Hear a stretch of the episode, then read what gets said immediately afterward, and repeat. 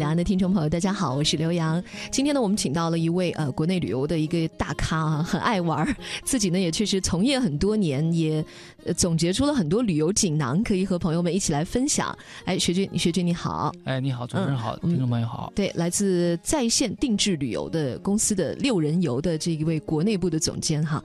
那接下来我们要讲的是黄山，其实也是成名已久吧？对。我觉得可能最早我们开放那种，比如老外到中国来，可能第一批对八十年代就就就会去西湖、黄山，对吧？这些经典的景点，嗯，附近有三大城市。对黄山，说真的啊，我个人的感受真的很好，就是可能是因为我觉得很多山都长得差不多，然后我又不是个特别爱爬山的人，但是就是黄山给我留下印象很深的是它的山形本身很美，很秀气。它就是，如果大家看国画的话，那个山瘦瘦的，嗯，很秀丽的，我觉得那就是黄山，它就是画里面那个山的样子。中国画的一个最最好的一个版本。对，所以我觉得黄山大家一定要去看，就五月当中一定不能错过黄山，是吧？今天它还有一些什么更多我们没有看到的东西呢？嗯，要请学军来给我们好好讲一下了。嗯，好，因为黄山呢也是文化名山，呃，另外一个。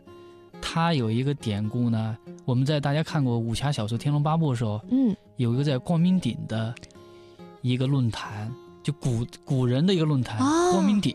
对对对。对，这个呢在金庸小说里边有过出现，嗯。嗯，但我但是具体是不是借着这个光明顶这个地方，这个需要有待考证。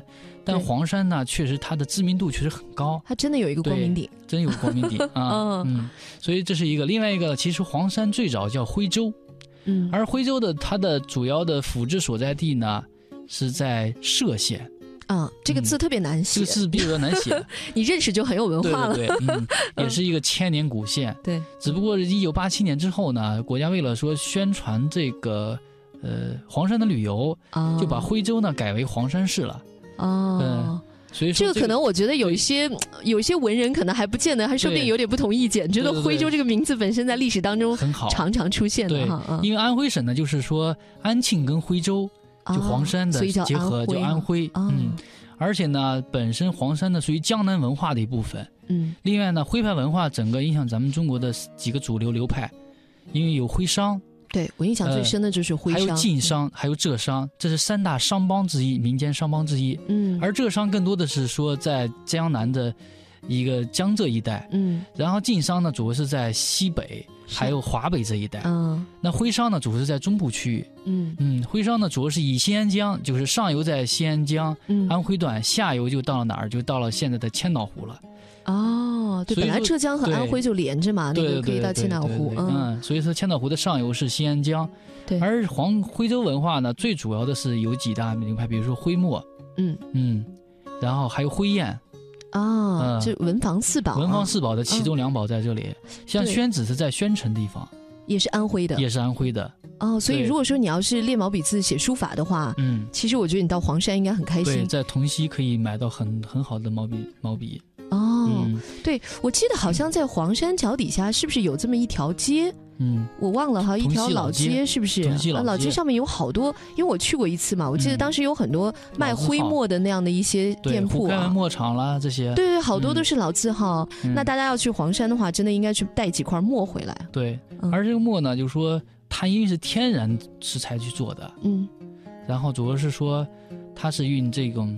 黄山呢，因为靠山地方松柏树比较多一些啊。黄山有很多迎客松啊，什么各种各样的松。它是用松枝灰加上蜜蜡，哦，嗯，加上蜂蜜这种蜜蜡做出来。对，加上再加上山泉水，最后打成一个块儿状。怎么感觉很好吃的样子？对，然后还有这种，然后在阴干之后呢，形成一个块儿。哦。另外呢，它砚台呢也是也是也是矿里边采出来的。而砚台不是说随便拿个石板雕刻那样子，它要采矿，从地下挖出来，嗯，然后挖出来采采完之后，就那个石材是很讲究的，石材很讲究，嗯，这个石材必须要很温润，嗯。嗯，所以当时有个电视剧《大宅门》里边，嗯，当时七爷他爸爸，嗯，当时搂着很多砚台，嗯，就相当于给茶壶做做那种，就温温润一样。嗯，所以说这个砚台都采出来之后，然后经过打磨。他一天抱着那个砚台来来来，那砚台很凉快，因为它凉快嘛。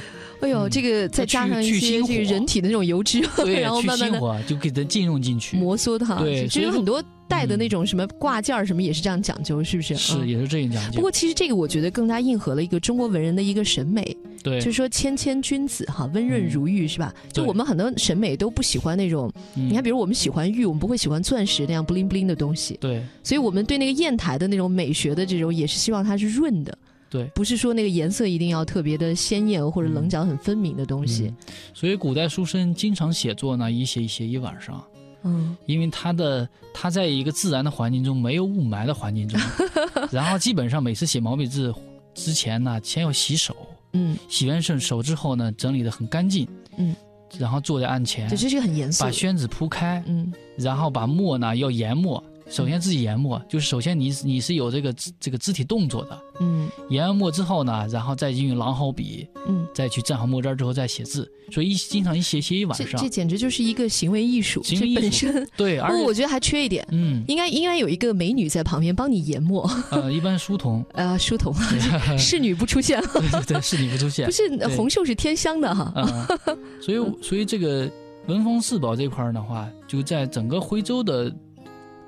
所有的角角落落上都能看到这个影子，哎，这个挺有意思哈，并且还有一个黄山那一块还有个灰墨酥，嗯，什么特别黑，嗯，它吃的吧？这个好吃了，这个不是墨，这不是墨做的。我刚才说感觉很好吃，原来是这个东西，它是黑芝麻做的，啊，黑芝麻加饴糖，嗯，这个加工成的，但是看起来看起来是黑墨块一样，哦，实际吃起来之后很香，啊，这个很好玩，对，这灰墨，另外它的包装是用一个红纸包装的。咱中国人比较讲究，这种点心红纸包装，嗯，上档次，比较喜庆。对，然后您再来一杯黄山的云雾茶，嗯嗯，这就比较完美了。完美，对对。黄山其实呢，就本身黄山，嗯，已经有很多人说过了啊。本身这个黄山确实是怎么怎么玩都可以哈，可以自己去爬山。这应该有也有缆车可以坐的，有缆车。对，我觉得黄山可能要是能赶上下雨天。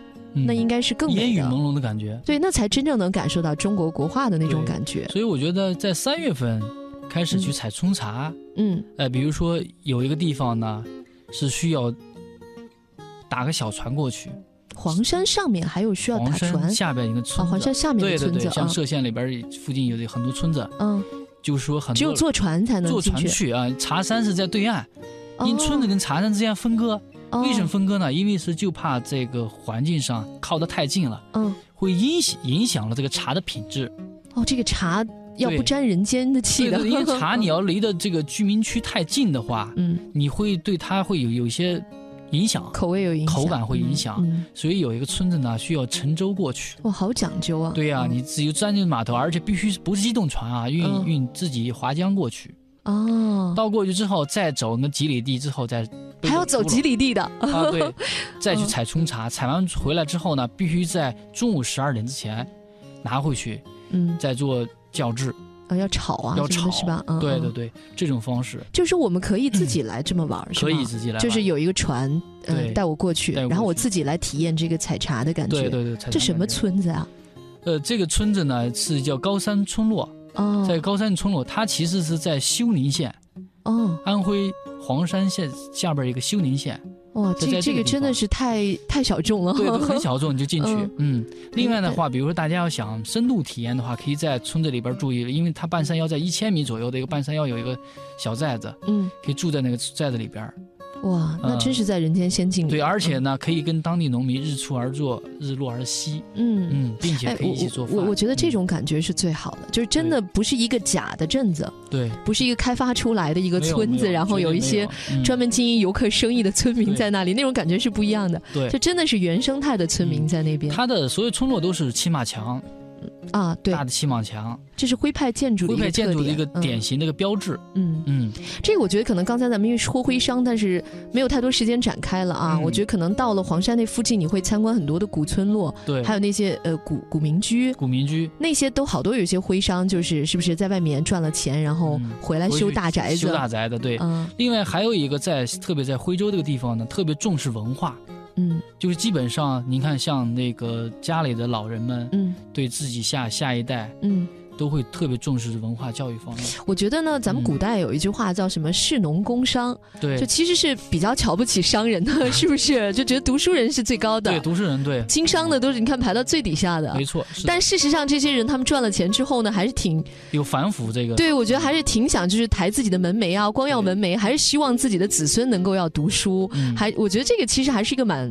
蛮健康的一个民风的，对，并且说是从古代到近代到现代来说，在安徽这个地区，嗯，呃，就是每个家庭之间对文化的重视程度还是比较高的，嗯，所以这块呢，就说要按这个普及率来说，高中以上文化程度在二十年前，嗯，可能在安徽省普及的比较高了，哦，嗯，因为它也是，怪不得他们的高考考分也很高呢，对对对，徽州文化确实说能带来很多的东西，对这个。太多了，太丰富了哈！我觉得我们短短这么这十几分钟是讲不清楚的。以后有机会我们再好好给大家讲一下。现在呢，呃，黄山应该说也都通高铁哈，是吧？对，黄山通高铁，对，也都很方便，从很多大城市都可以直接到黄山。是。然后呢，如果选一些在黄山附近的这样的一些。酒店里住，嗯，应该也还是或者民宿，应该也都有，都可以，都可以。对对，我记得我之前是住在黄山顶上的，山顶就是为了早上看日出嘛，看日出，那是一个非常传统的线路吧。嗯，好，感谢学军今天来到我们的节目当中，下一次呢还会给我们带来更多的新鲜旅游体验，好吗？嗯，好的，谢谢。那天黄昏开始飘起